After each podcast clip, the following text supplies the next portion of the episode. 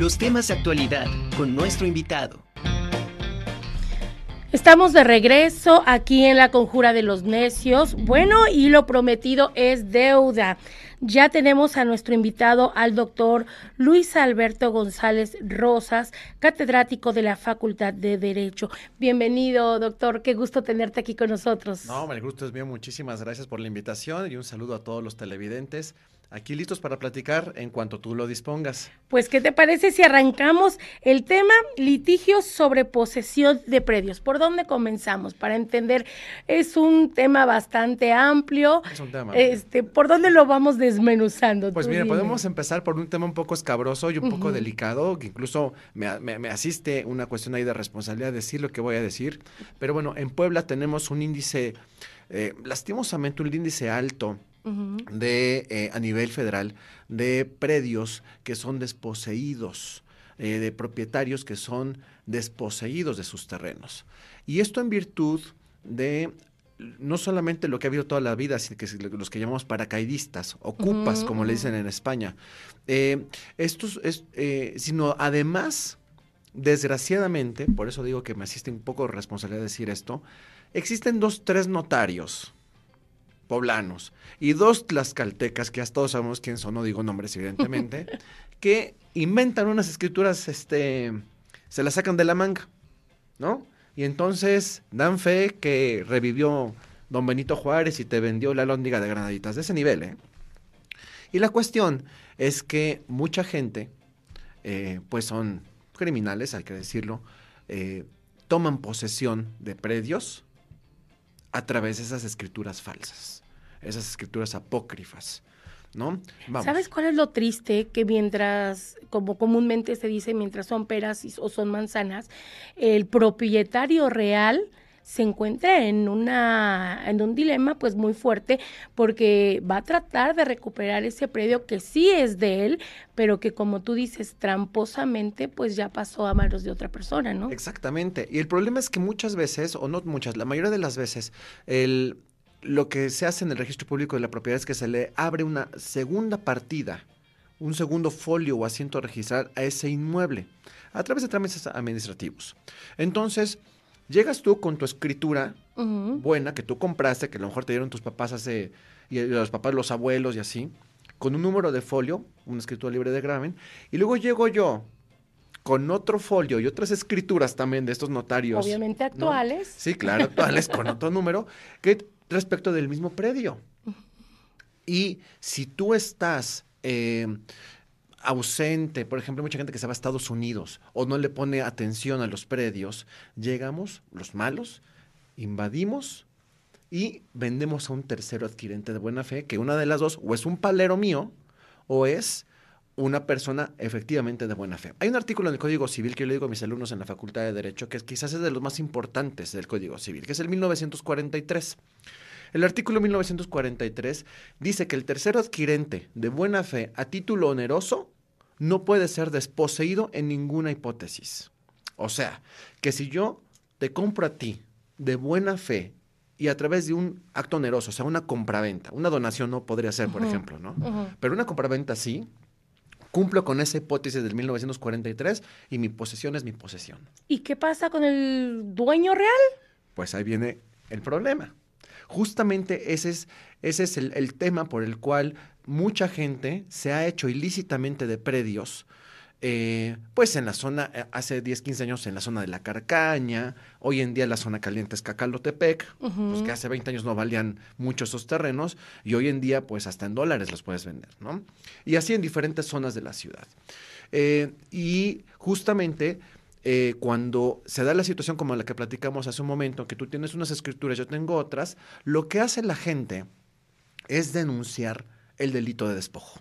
Entonces va uno al Ministerio Público, va a la Fiscalía, presenta su denuncia por el delito de despojo y la Fiscalía, bueno, con todo el número de... Esta denuncia la hago yo, como propietaria eh, original, por decir. Sí, y también la puede hacer el poseedor. Por ah, ejemplo, si tú estás en Estados Unidos, ¿no? O estás de viaje, lo puede hacer tu inquilino, o tu velador incluso, ¿no? Es lo que llamamos poseedores precarios, ¿no? Eh, esa, esa, persona lo puede hacer en tu nombre y representación porque tenía la posesión original, ¿no? Y ahora se ve perturbada, turbada esa posesión por otra persona que dice tener derecho. Y lo que hace la gente, que, pues, que no le sabe, es que va y presenta una denuncia, ¿no? Y yo les puedo decir que la respuesta no es tanto esa. ¿Por qué? Porque el delito de despojo, para empezar, prescribe. Prescribe más o menos a los tres años. Y si yo no me di cuenta, ¿no? Que, el, despojante ya llevaba tres años ahí, mi delito está prescrito y no voy a poder proceder, por ejemplo. Y además, si yo, cuando me cite la fiscalía, el Ministerio Público, a hacer mi entrevista, lo que antes se llamaba declaración, eh, presento mis escrituras, tú, agente del Ministerio Público, ¿qué vas a decir? Ay Dios, pues acá tengo una escritura A de uno que dice ser dueño y una escritura B de otro que dice también ser dueño, pues a quien le hago caso, yo solamente soy un organismo persecutor y acusador de delitos y no me compete decidir quién tiene mejor derecho a poseer o cuál escritura es mejor. Eso le compete a un juez de lo civil. Entonces, yo les recomiendo a nuestros televidentes que si alguien está en esa situación, desista de la cuestión penal. Bueno, o sea, se puede llevar a cabo por el delito de despojo, porque siempre es un pressing mayor, ¿no? Pero me parecería que lo idóneo es promover un juicio civil. Ahora, dentro del juicio civil tendremos dos opciones. Hay un juicio que se llama juicio plenario de posesión, que en latín se llama accio publiciana, porque así se llama y se, desde Roma y se sigue llamando igual, ¿eh? O sea, eh, publiciana, que se llaman juicios plenarios de posesión, y hay otra figura que se llama el juicio reivindicatorio. Si quieres, te platicamos de eso, pero brevemente, la diferencia entre un accio publiciana y un reivindicatorio es que el accio publiciana o plenario de posesión, el juez de lo civil va a determinar quién de dos personas que se dicen tener el derecho para poseer es el que tiene mejor derecho para hacerlo. Ok. Te voy a poner un ejemplo. Em, si yo soy el dueño de esta casa y tú eres la inquilina, la arrendataria, porque yo te di un contrato de arrendamiento vigente, ¿quién tiene mejor derecho para poseer? Pues se supone que yo, ¿no? Porque lo estoy ocupando. Exacto. Porque mi posesión originaria de dueño te la transmití por virtud del contrato de arrendamiento. Entonces, en ese caso, tú tendrías mejor derecho para poseer. Y si yo me estoy peleando en un plenario de posesión sobre la, la casa, el juez va a fallar a tu favor porque eres la arrendataria. Y la gente dice, ¿cómo es posible que la arrendataria le gane al dueño? Bueno, es que está vigente el contrato de arrendamiento, ¿no? Eso es en materia de juicio plenario o acción publicana. El juicio reivindicatorio va a tener otra bondad, que además se va a meter a estudiar el fondo de quién tiene mejor derecho de propiedad. Ahí vamos ya al otro lado, ¿no? Sí, claro, claro. Que no es lo mismo posesión, posesión que propiedad. claro. Posesión, quien la está ocupando actualmente, que valga la expresión, ¿no? Quien está, este, tiene esa posesión, o sea, la tiene ahorita.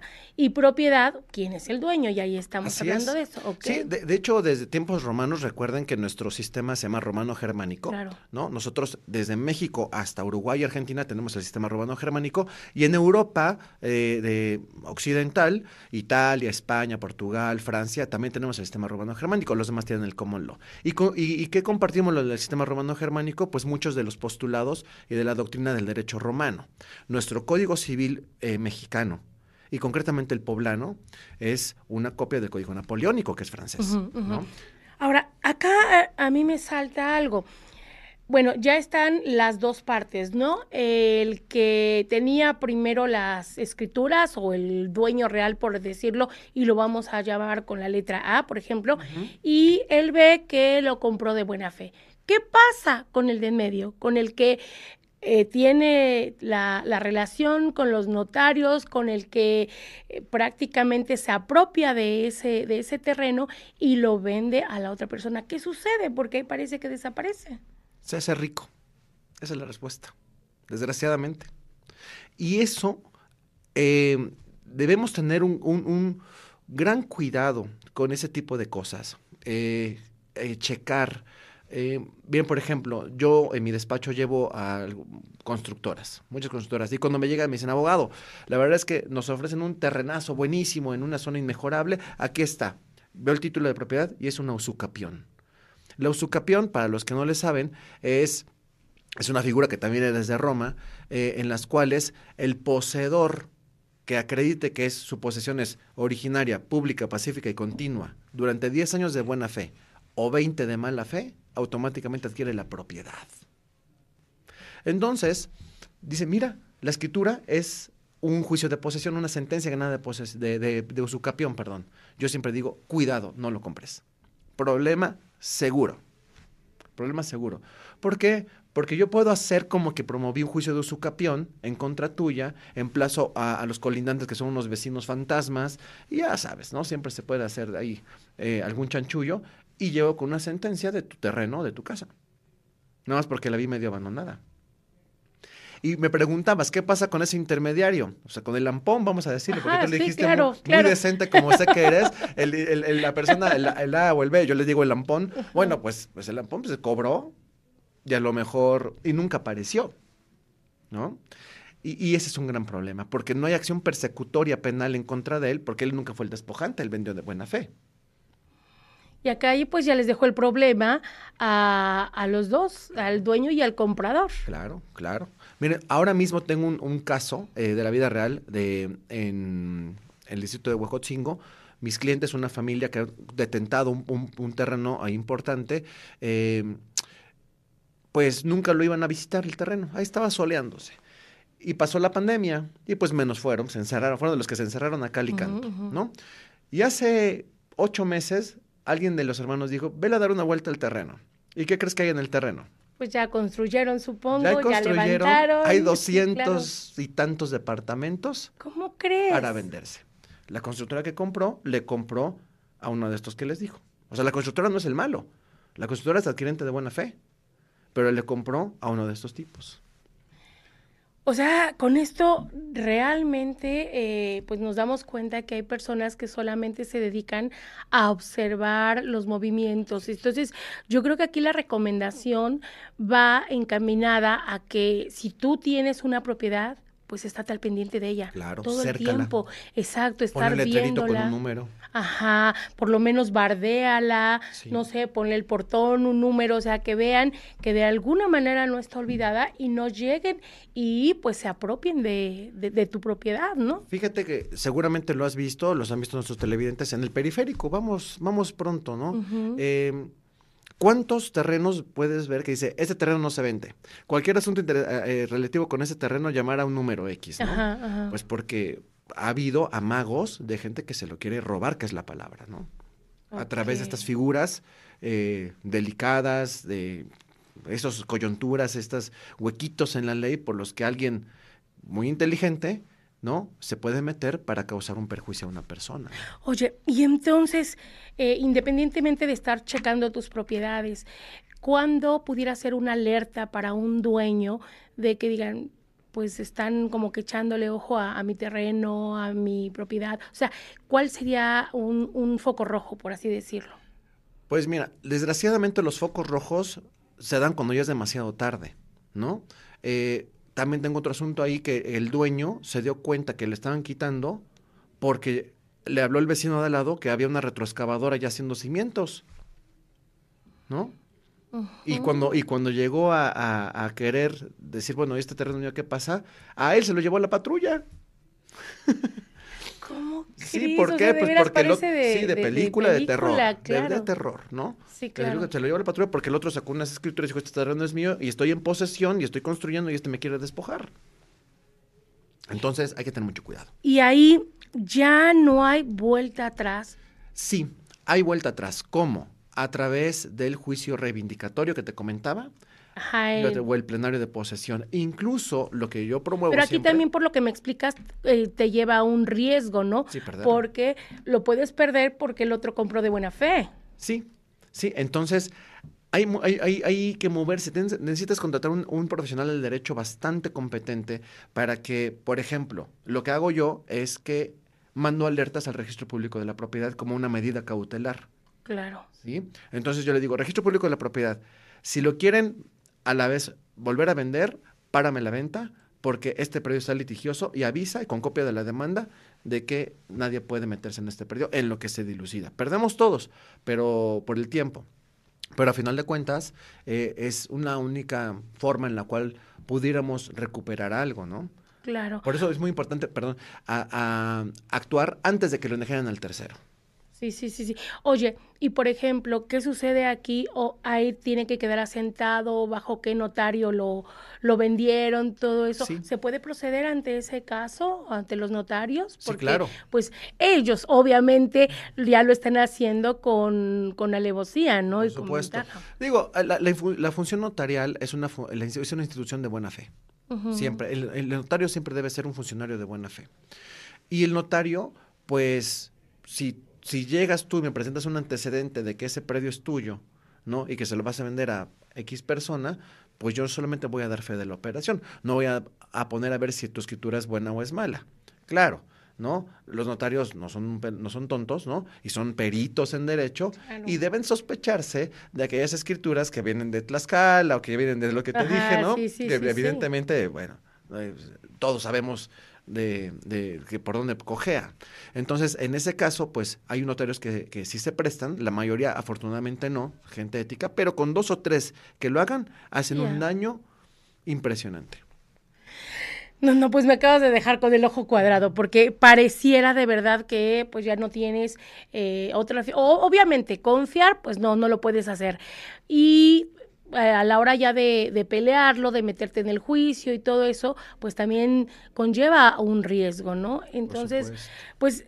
¿Qué te parece si cerramos esta, esta participación con las recomendaciones para todas aquellas personas que tengan un predio? ¿Qué es lo que tienen que hacer? Que tienen que estar al pendiente, quizá estar, eh, aparte de, de estar cercano y vigilando su terreno, no sé si puedan estarse metiendo, no sé, alguna página donde aparezcan o, o algo para que pues no los despojen de sus Bueno, propiedades. de entrada, si tu terreno es de esos terrenos que son codiciables, cércalo. Pon un letrero de que no está en venta y ponle tu número. Y yo te recomendaría que quizás una vez al año vayas al registro público de la propiedad que te corresponde y saques un certificado de libertad de gravámenes. Mientras siga tu nombre y siga libre de gravamen, estás del otro lado, no pasa absolutamente nada, porque hay que cuidar nuestro patrimonio, tanta vida que nos consume para Sí, hacernos de los no. mismos para que un Para que llegue cualquiera y te lo sí. quite. Así es. Pues no, no, de verdad, muchísimas gracias. Te agradezco mucho, doctor Luis Alberto González Rosas, por esta este, plática, por esta charla, por esta asesoría, esta abierta de ojos y que pues se nos quite también un poco lo, lo confiados, ¿no? Sino que, al que, como dicen, hay que estar al, al pendiente de, de nuestras cosas. Claro que sí, ya a lo mejor otra ocasión platicaremos, no sé, de las cuestiones estas que tienen que ver con la posesión. ¿No? Lástima que se nos acabó el tiempo, pero, eh, por ejemplo, de los inquilinos que están ahí 15, 20 años, ¿no? Y que ya no los puede sacar y que ya se sienten dueños, Sí, ¿no? sí, sí, Que eso pasó también. mucho, me tocó desalojar vecindades completas del centro, del centro ahí por Analco y todo, y, y te echan pedradas, petardos, perros rabiosos, bueno, de todo. Porque que para con- ellos es su casa. y tienes que entrar con granaderos. Sí, sí, Sí, claro. sí, sí, con seguridad privada, porque sí es, es son complicados ese tipo de juicios. Pues muchísimas gracias, No, Luis hombre, Alberto. Muchas gracias por, por haber estado con nosotros.